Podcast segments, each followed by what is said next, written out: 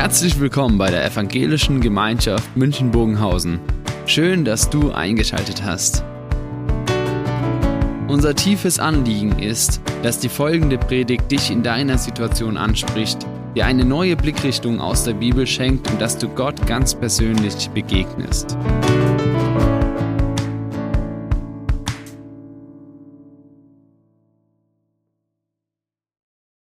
Für immer mit Gott. So haben wir das Thema beschrieben, wo es um den Bundesschluss geht. Und einfach nochmals, dass wir wissen, was war so diese Entwicklung. Da wird das Volk Israel aus der Sklaverei Ägyptens befreit. Mose führt das Volk und auf diesem Weg erleben sie Wunder Gottes. Sie erleben, wie Gott sich um sie annimmt, wie er sie schützt, wie er für sie sorgt, wie er sie vor Gefahren rettet, aber auch in Kämpfen hilft. Und dann kommen sie an den Berg Sinai, an dem Gottesberg, der Mose bereits genannt war bei seiner Berufung, denn dort hat er das Wunder mit diesem brennenden Dornbusch erlebt. Und hat Gott gesagt, Mose, hier an diesem Ort wird dieses Volk mich als seinen Gott anbeten. Und damit war schon angedeutet, da werden sie in besondere Beziehung zu mir treten. Und dann kommen sie an diesem Berg an, nach Monaten der Wanderung aus Ägypten. Und dann will Gott diesen Bund schließen. Und er spricht das Volk an in ganz unterschiedlicher Weise. Und dann nennt er ihnen zunächst mal, dass er sagt, ich habe euch erwählt, ich habe euch aus Liebe für mich als mein Volk angenommen. Und dann spricht er von dem Bund, gibt ihnen die zehn Gebote, da haben wir letztes Mal drüber gesprochen, als Freiheiten für das Leben. Freiheit, um das Leben zu gestalten und bewahrt zu bleiben bei Gott, aber auch im Miteinander. Und dann kommt dieser Befehl an Mose, steig herauf auf den Berg. Also Mose ist mehrmals auf den Berg gegangen. Und dann gibt Gott Mose Ausführungen, was bedeuten denn diese zehn Gebote für den ganz konkreten Umgang in der Lebensgestaltung mit dem Volk, im Umgang mit abhängigen Menschen, mit Sklaven, mit Menschen, die unfrei sind. Was bedeutet dieses Gebot für den Schutz von Leib und Leben, für den Umgang mit Arbeit und Ruhe? Was bedeutet dieses Gebot auch für Strafe und für Tat? Was bedeuten diese Gebote für gerechtes Handeln, aber auch für Zeiten, in denen Gott ganz bewusst Gott sein darf? Und dann gibt er ihnen diese großen Wallfahrtsfeste, drei Stück, wo er sagt, und wenn ihr dann in dem Land seid, sollt ihr an diesen Festen zu mir kommen. Das Fest der ungesäuerten Brote wird genannt, verbunden mit dem Passafest. Und jeweils ein Erntefest im Frühjahr und im Herbst. Da kommen wir gleich nochmals später drauf, dass das auch dann eine besondere Bedeutung bei diesem Bundesschluss hat. Und das ganze Anliegen, was in diesen Geboten heißt, was sich durchzieht, dass Gott sagt, denn ihr seid ein heiliges Volk. Ihr seid ein Volk, was zu mir, dem Heiligen, gehört. Und er verspricht ihnen, ich bringe euch in das Land, ich werde für euch sorgen, und ich werde euch mit meinem Segen begleiten auf diesen Weg, den ich für euch bestimmt habe. Und an euch liegt es jetzt, mir gehorsam zu sein. Und Gehorsam heißt ja für uns oft eher so dieser negative Touch, jetzt muss ich was erfüllen.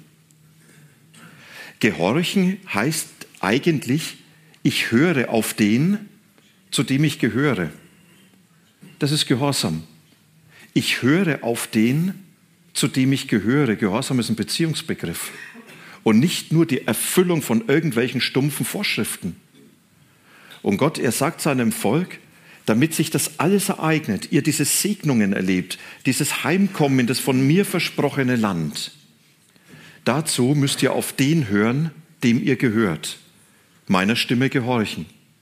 Und dann spricht er von dem Bund, von dem Bund, der nicht unter Gleichen geschlossen wird, sondern zwischen Gott und Mensch mit einem großen Gefälle, wo nicht der Mensch den Bund sich erbittet, sondern Gott ihn anbietet und schenkt.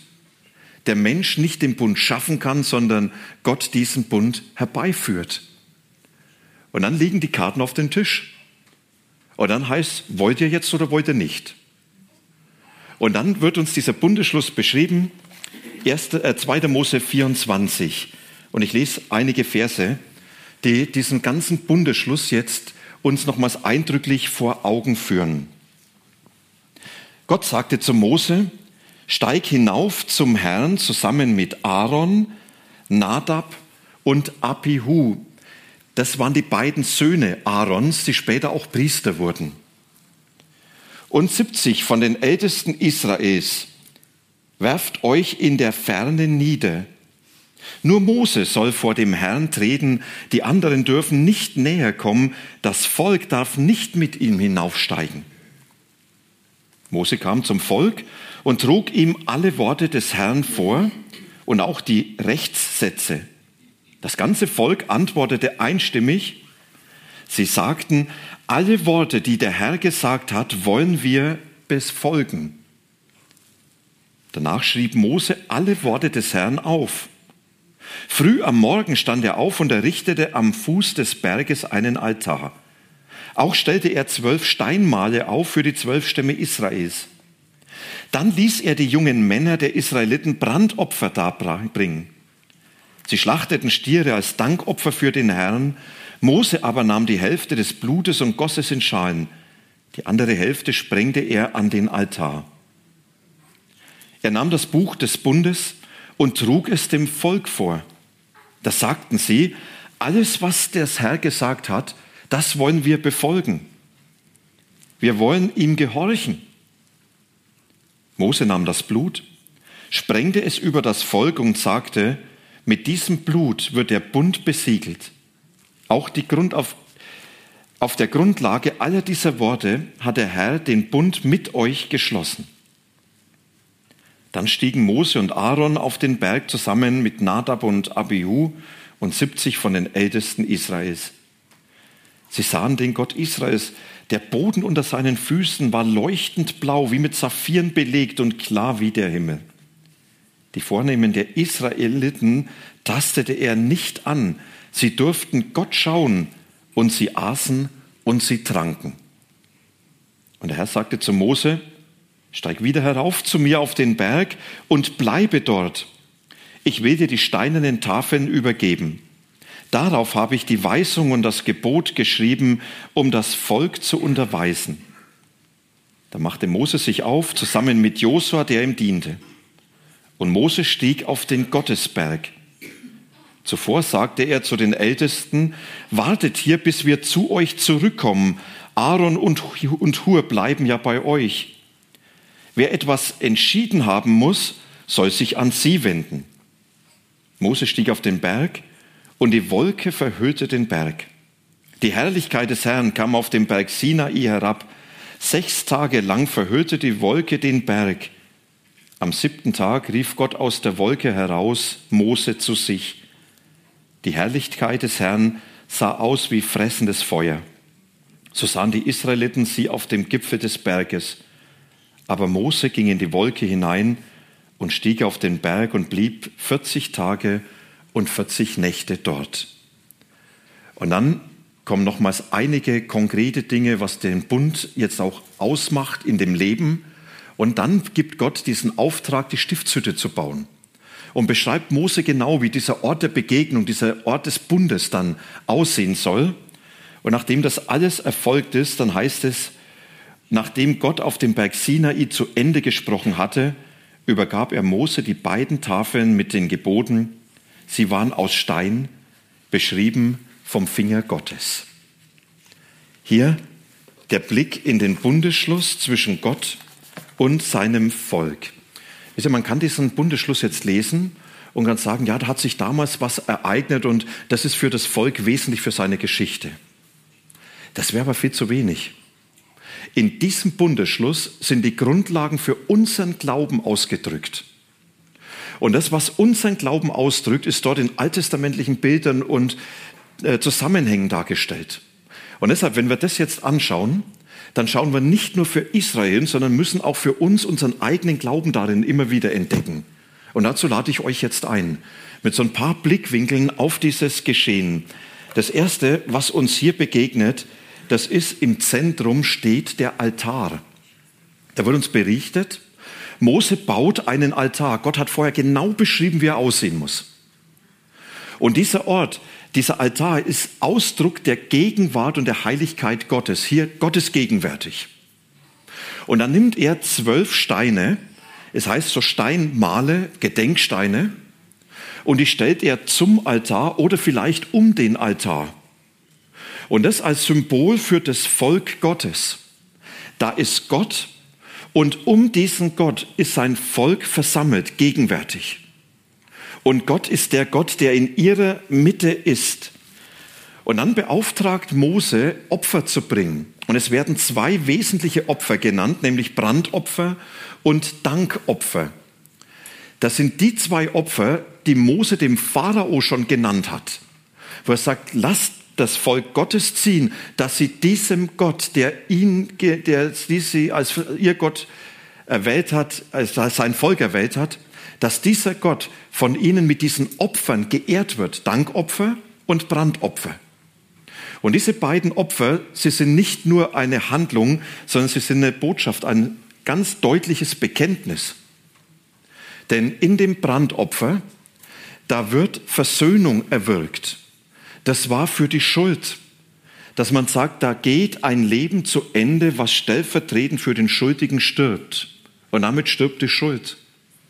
Und das Volk, es bringt jetzt vor Gott dieses Opfer und macht damit deutlich, wir wollen Versöhnung. Wir bitten dich um Annahme. Wir bitten dich, dass du alle Schuld von uns wegnimmst und dass diese Schuld stirbt, keine Bedeutung mehr hat.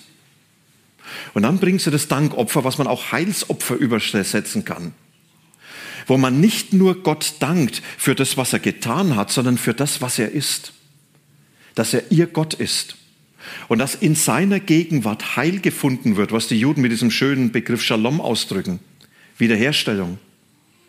Und da danken sie Gott für das, was da durch ihn neu beginnt, in seiner Gegenwart leben zu dürfen und was er dadurch in das Volk hineingibt. Das sind die Opfer, die sie dort an diesem Altar bringen. Dieses Bekenntnis, Herr, wir suchen Versöhnung mit dir. Lass unsere Schuld vor dir keine Bedeutung haben. Und wir danken dir für deine heilvolle Gegenwart, die du uns schenkst in der ganz persönlichen Zuwendung, du in unserer Mitte. Wisst ihr, wenn ich dieses Geschehen nehme, dann muss ich sagen, im Zentrum unseres Glaubens, da steht kein Altar, sondern da steht das Kreuz. Und es ist der Altar, wo genau dieses Brandopfer gebracht wurde. Wo Jesus unsere Schuld mit in den Tod genommen hat, zur Vergebung aller unserer Sünde. Wir feiern heute das Abendmahl und das das passt unwahrscheinlich gut. Weil Jesus seinen Jüngern gesagt hat, nehmt esst. Ja, das ist der neue Bund, besiegelt durch mein Blut, welches vergossen wird zur Vergebung aller eurer Sünde. Und das Kreuz ist für uns der Ort der Versöhnung, an dem Gott unsere Schuld geklärt hat. Und das Kreuz ist der Ort, wo wir vor ihm stehen dürfen und sagen, nimm die Schuld von uns, dass sie vor dir keine Bedeutung mehr hat in Zeit und Ewigkeit. Und dieses Kreuz, das ist genauso dieses Dankopfer. Durch seine Wunden sind wir heil. Das heißt, das ist der Ort, wo die Gegenwart Gottes uns persönlich begegnet und wir in dieser Gegenwart heil werden dürfen, Frieden finden dürfen. Nicht nur Frieden mit Gott, sondern wo seine Gegenwart heilvoll in unser Leben kommt, wo er sich um uns annimmt, wo wir entdecken dürfen, dieser Gott ist uns Vater geworden. Und das ist, was uns hier in diesem Bundesschluss am Sinai schon zeichenhaft begegnet. Dort der Altar der Versöhnung und der heilvollen Gegenwart Gottes. Für uns das Kreuz, Ort der Versöhnung und des Heils Gottes, was unser ganzes Leben einschließt. Und dann das Zweite. Das Zweite heißt ein bedingungsloses Ja. Bedingungslos Ja zu sagen, das ist ja oft gar nicht so einfach. Anne, du hast vorhin von der Trauung gesprochen, ja, wenn es dann heißt für immer. Und so bedingungslos Ja zu sagen, das kann ja bei einer Trauung manchmal sehr, sehr herausfordernd werden. Schaut selber mal. Und jetzt kommen wir zu eurem Trauversprechen, das ihr euch gegenseitig gebt. Ich frage dich als Ehefrau, Willst du deinen Mann aus Gottes Hand annehmen? Willst du ihn lieben und ehren, ihm treu sein und für ihn sorgen, in guten wie in schlechten Zeiten, bis dass der Tod euch scheide? In guten wie in schlechten Zeiten, bis dass der Tod euch scheide? Dann antworte mit einem lauten Ja. Nein. Was, wenn der Tod nicht rechtzeitig einsetzt? Gibt es auch eine Alternative? Äh, ja, okay, alternativ. Dann frage ich dich, liebe Irina, willst du Sam als deinen Mann annehmen, ihn lieben und ehren, solange wie du ihn aushältst, er deinen Vorstellungen entspricht, oder solange bis du einen besseren, verständnisvolleren, wohlhabenderen oder auch attraktiveren findest, dann antworte jetzt ja. Ja. Und Sam, auch dich frage ich, willst du Irina als deine Frau annehmen, sie lieben und ehren, ihr treu sein, für sie sorgen, solange wie du es mit ihr aushältst, sie dich begeistert, oder bist du eben eine hübschere und bessere findest, dann antworte mit einem lauten Ja. Ja. Dann gebt euch eure Ringe als Zeichen für eure Lebensabschnittspartnerschaft an die Hand, wie lange die auch immer dauern wird.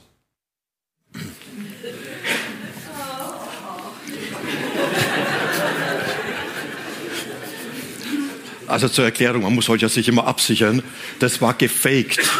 Ja. Nicht das Original. Ja. Das Original lief anders, ich war dabei. Danke, dass ihr euch darauf eingelassen habt. Wisst ihr, da hat man sofort das bedingungslos Ja.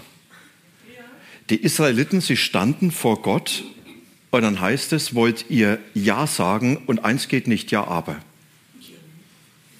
Wollt ihr Ja sagen und eins geht nicht, dieses Ja zu verhandeln. Und dieses Ja war zunächst mal, dass es Antwort ist auf das Ja, was Gott zuvor gesprochen hat. Es ist erstaunlich, die Israeliten werden gefragt, wollt ihr Ja sagen? Gott ist nicht gefragt, sondern Gott hat es bekannt. Er hat gesagt, ich sage Ja zu diesem Volk. Und wenn wir uns das mal vor Augen führen, wie dieses Volk dann beschrieben wird, ich sage Ja zu diesem Volk, das so klein und unbedeutend ist, mit dem man keinen Staat machen kann. Gott sagt es ja bewusst, ihr seid das Kleinste unter allen Völkern. Eigentlich nur eine Randerscheinung in der Weltgeschichte. Und ich sage Ja zu euch, bedürftig und ungebetet wie ihr seid, äh, eingebetet wie ihr seid. Alleine werdet ihr den Weg nicht schaffen. Ihr lebt davon, dass ich ständig für euch sorge und dann bildet ihr euch immer wieder ein, dass ihr ohne mich zurechtkommt. Und ihr seid ein Volk, stur und rebellisch. Ihr seid ständig in der Lage, gegen Gott aufzubegehren, mit ihm zu hadern und euch gegen ihn zu stellen. Ihr seid unzuverlässig wie die Deutsche Bahn mit euch kann ich nicht rechnen. Und das, was ihr heute sagt, weiß ich nicht, ob es morgen noch gilt. Und ihr macht nur Ärger und Arbeit. Man könnte sogar noch mehr nehmen. Das sind jetzt nur Dinge, die aus diesen ganzen Texten kommen. Und jetzt heißt es, Gott, willst du dieses Volk? Willst du diese Menschen? Und Gott sagt, ja, genau die will ich. Und ich greife mal vor. Beschreibt das nicht uns Menschen? Kann ich mich nicht selber dort genau verorten? Ist es nicht das, was mein Leben, mein Glauben ausmacht? Und dieses Ja am Sinai zeigt, dass Gott sein Ja spricht und sagt, ich sage Ja zu dir, auch wenn du bist, wie du bist. Und dann werden die Menschen gefragt, wollt ihr euren Gott? Wollt ihr Ja sagen zu ihm, zu seiner Herrschaft, dass er Gott ist? Ja sagen zu seinem Handeln, bei dem er nicht fragt, gefällt es euch oder passt so in eure Vorstellung? Ja zu seiner Zukunft, in die er euch hineinführt? Wollt ihr Ja sagen zu der Abhängigkeit von ihm, dass ihr von ihm her versorgt werden müsst Auch Ja zu sagen für die Sonderrolle, die ihr spielt in dieser Welt als Volk Gottes? Immer Außenseiter bis heute? Ja sagen zu ihm, seinen Willen, seinen Geboten, wo er fest verfügt, wie ihr zu leben habt, auch zu seinem Anspruch auf euch, wo er sagt, ich möchte dein ganzes Leben, alles, von ganzem Herzen, mit ganzer Kraft. Ja sagen aber auch zu seinem Segen, zu seinem Beistand, den er gibt und so ganz vieles mehr. Und die Israeliten, sie sagen, das wollen wir. Ja, das wollen wir. Nicht nur einmal, sondern dreimal wird es beschrieben, dreimal nacheinander, dass sie immer sagen, ja, wir wollen alles tun, wie Gott gesagt hat, wir wollen ihm gehorchen, wir wollen auf den hören, zu dem wir gehören. Ja, das wollen wir. Das war keine Augenblickslaune aus einer Begeisterung heraus, dass sie sagen, ja, das war jetzt alles so überwältigend und schön und das hat uns irgendwo innerlich erfüllt, sondern ganz bewusst selbst nachdem Mose nochmals diese Worte des Gesetzes vorgelesen hat und gesagt, das kostet's euch. Das sind die Rahmenbedingungen. Dass sie sagen, jawohl, wir wollen diesen Gott und wir wollen alles, was er gesagt hat, das wollen wir genauso tun. Wisst ihr, das war ehrlich gemeint, auch wenn sie nicht dafür garantieren konnten. Und was ihr, was das Starke ist? Dass Gott nicht sagt, ja, das bildet ihr euch jetzt wieder ein ich weiß doch, dass ihr das nicht einhalten könnt. Das kann ich doch nicht ernst nehmen. Dein schwaches Ja, sondern dass Gott sagt, dieses Ja nehme ich an. Auch wenn du nicht garantieren kannst. Dieses Ja nehme ich an. Und ich greife vor, wenn Gott uns einlädt, wenn Jesus uns begegnet und sagt, ich sage Ja zu dir, bedingungslos Sagst du auch Ja zu mir? Bedingungslos? Dann kann ich sagen, ja, ich will deine gute Herrschaft. Wo bin ich besser aufgehoben? Ich will, dass du mein Leben trägst, der die ganze Welt trägt. Ich will deine Segnung, deine Prägung, deine Gaben. Ich will aber auch deine Ordnungen, die mein Leben schützen bei dir die das bewahren, was heilig ist. Und dann sagt Jesus nicht, naja, das sind nur gute Worte. Du kannst doch nicht für dich garantieren. Da müsste ich sagen, kann ich nicht. Sondern Jesus sagt, dein Ja nehme ich ernst. Dass du sprichst mit aller Begrenztheit, bedingungslos. Mose bestätigt das dann, wo es dann heißt, er nimmt dieses Blut, was er zum Teil in den Altar in die Gegenwart Gottes und dann zu den Menschen gesprengt hat. Und wieso nochmals dieses Zeichen, da ist Versöhnung, da ist Verbindung, da werden Leben verbunden. Diese Existenz des Volkes wird komplett mit seinem Gott verbunden. Stefan Köhler hat es in einem Kommentar so schön geschrieben, durch dieses Symbol, wo dieses Blut versprengt wird, und die begleitenden Worte wurde eine neue Realität geschaffen. Israel hat sein Erbe, den Väterbund angenommen und bewusst und einstimmig sich dazu bekannt, dass sie gemeinsam das Volk Gottes sein wollen, welche Gott unter den anderen Völkern repräsentiert. Wisst ihr, ich habe gesagt, dieses bedingungslose Ja, was Gott zu uns gesprochen hat in Jesus, ist nie ein Ja, aber. Er sagt, ich sage Ja zu dir. Und jetzt darf ich antworten auf dieses Ja und das muss ich tun. Antworten, dass das, was ich jetzt ihm gegenüber ein Signal gebe, sage, ich eigne mir dein Ja an. Und mein Ja kann immer nur Antwort sein. Aber es soll Antwort sein. Und dieses Ja ist das Beginn des Glaubens.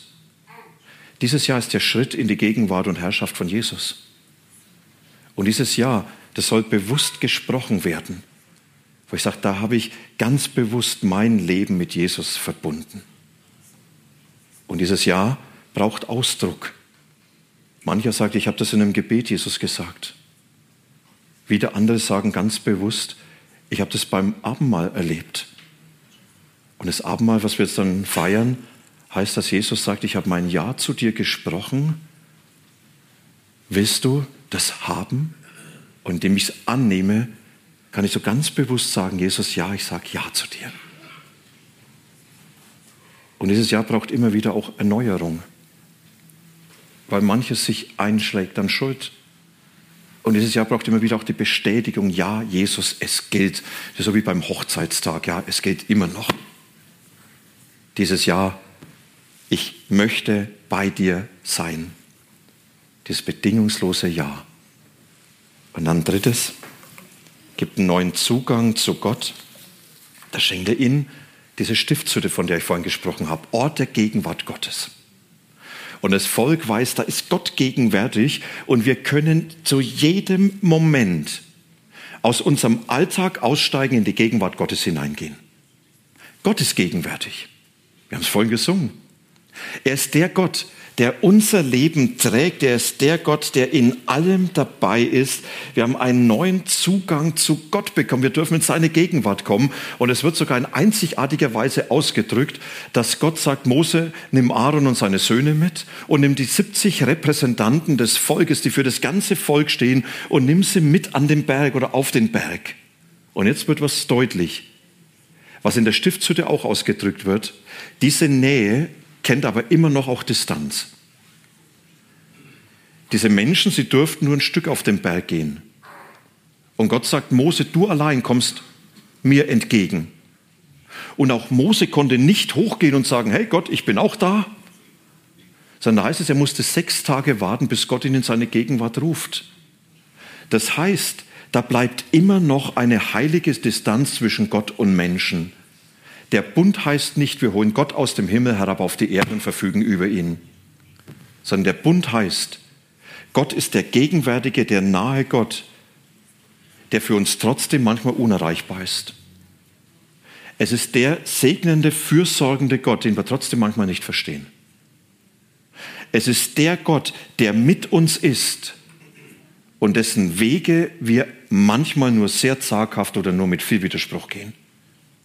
Und diese Diskrepanz, diese Spannung muss angenommen werden, weil es ein wesentlicher Teil unseres Glaubens ist.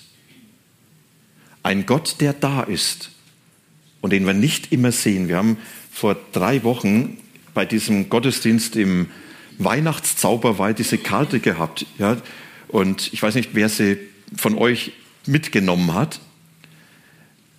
Auf weißem Grund in weißer Schrift steht eine Botschaft. Und man kann es nur lesen, wenn man spiegelt, dass da heißt, ich bin immer da, Gott.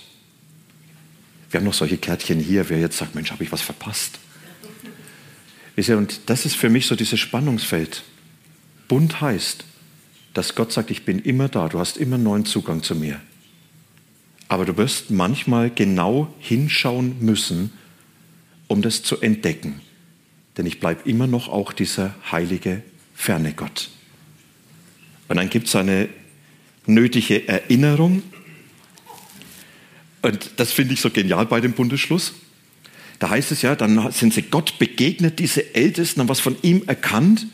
Und da heißt es nicht, und jetzt stimmen wir einen liturgischen Gottesdienst an. Da heißt es auch nicht, boah, das hat mich voll, voll überwältigt, jetzt machen wir Lobpreiszeit. Dann wisst ihr, was sie gemacht haben? Und sie aßen und tranken. Sie haben gefeiert. Sie haben diesen Bund gefeiert, sie haben ihren Gott gefeiert. Und wie es beschrieben wird, war das nicht auf dem Berg, sondern im Tal. Sie haben nicht diese ganze Verpflegung mitgenommen, sondern sie haben dort ihren Gott gefeiert, ein Gott, der es gut meint mit ihnen, der sich ihnen zuwendet. Und dieses Feiern wurde sogar im religiösen Leben der Israeliten verankert. In dem Erntefesten Anfang und Ende des Jahres, nach der ersten Ernte und nach der zweiten, da haben sie den Auftrag bekommen, ihr müsst essen und trinken zur Ehre Gottes. Ihr müsst feiern, so frei nach dem Motto, jeder Bissen ein Gebet, jeder Schluck ein Halleluja. Ihr sollt diese Güte Gottes feiern. Ihr braucht es als Erinnerungszeichen. Und immer wenn ihr dies feiert, erinnert ihr euch an diesen Bund, den Gott geschlossen hat. Als Jesus das Mal mit seinen Jüngern gefeiert hat, sagt er, mich hat von Herzen danach verlangt, dieses Mal mit euch zu feiern. Und es ist auch so ein Fest, wo Gott sagt, ihr sollt meine Güte feiern, den Bund feiern.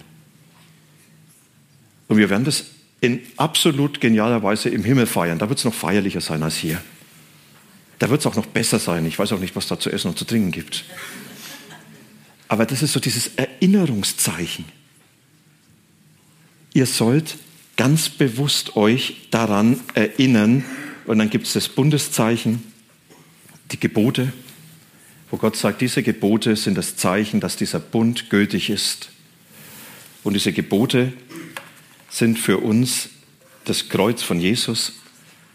Wisst ihr, ich weiß nicht, ob ihr in eurer Wohnung ein Kreuz habt. Ich habe hier ein schönes aus Bethlehem, aus Olivenholz. In Klammer, da gibt es sogar noch welche. Äh, und diese Erinnerungen, die sollen uns immer wieder dahin führen, dass wir sagen, Mensch, da hat Gott uns dieses Zeichen gegeben, der Bund gilt. Ich habe dich mit mir verbunden. Du gehörst mir. Du stehst unter meiner Führung, unter meiner Segnung, unter meiner Herrschaft. Und dazu hast du Ja gesagt. Das geht. Der Bund für immer mit Gott. Jesus hat die Grundlage dafür geschaffen am Kreuz. Dort hat er sein Ja zu uns gesprochen, was wir mit unserem Ja beantworten dürfen. Dort hat er uns in seine Gegenwart die Tür geöffnet, der Vorhang zerriss. Dort gibt er uns Zugang zu sich, dass wir ihm begegnen dürfen. Und er gibt uns Erinnerungszeichen, die uns immer wieder an dieses Geschehen erinnern sollen. Und das dürfen wir jetzt alles im Abendmahl feiern. Fassbar für uns uns schenken lassen. Ich lade euch ein, dass wir einen Moment der Stille haben, Musikstück dann hören, wo jeder jetzt auch so mit Jesus reden kann, vielleicht auch ganz bewusst sagen kann, ich möchte, dass du mir so begegnest, ich möchte mein Ja zu dir erneuern. Und dann wollen wir gemeinsam das Abendmahl feiern.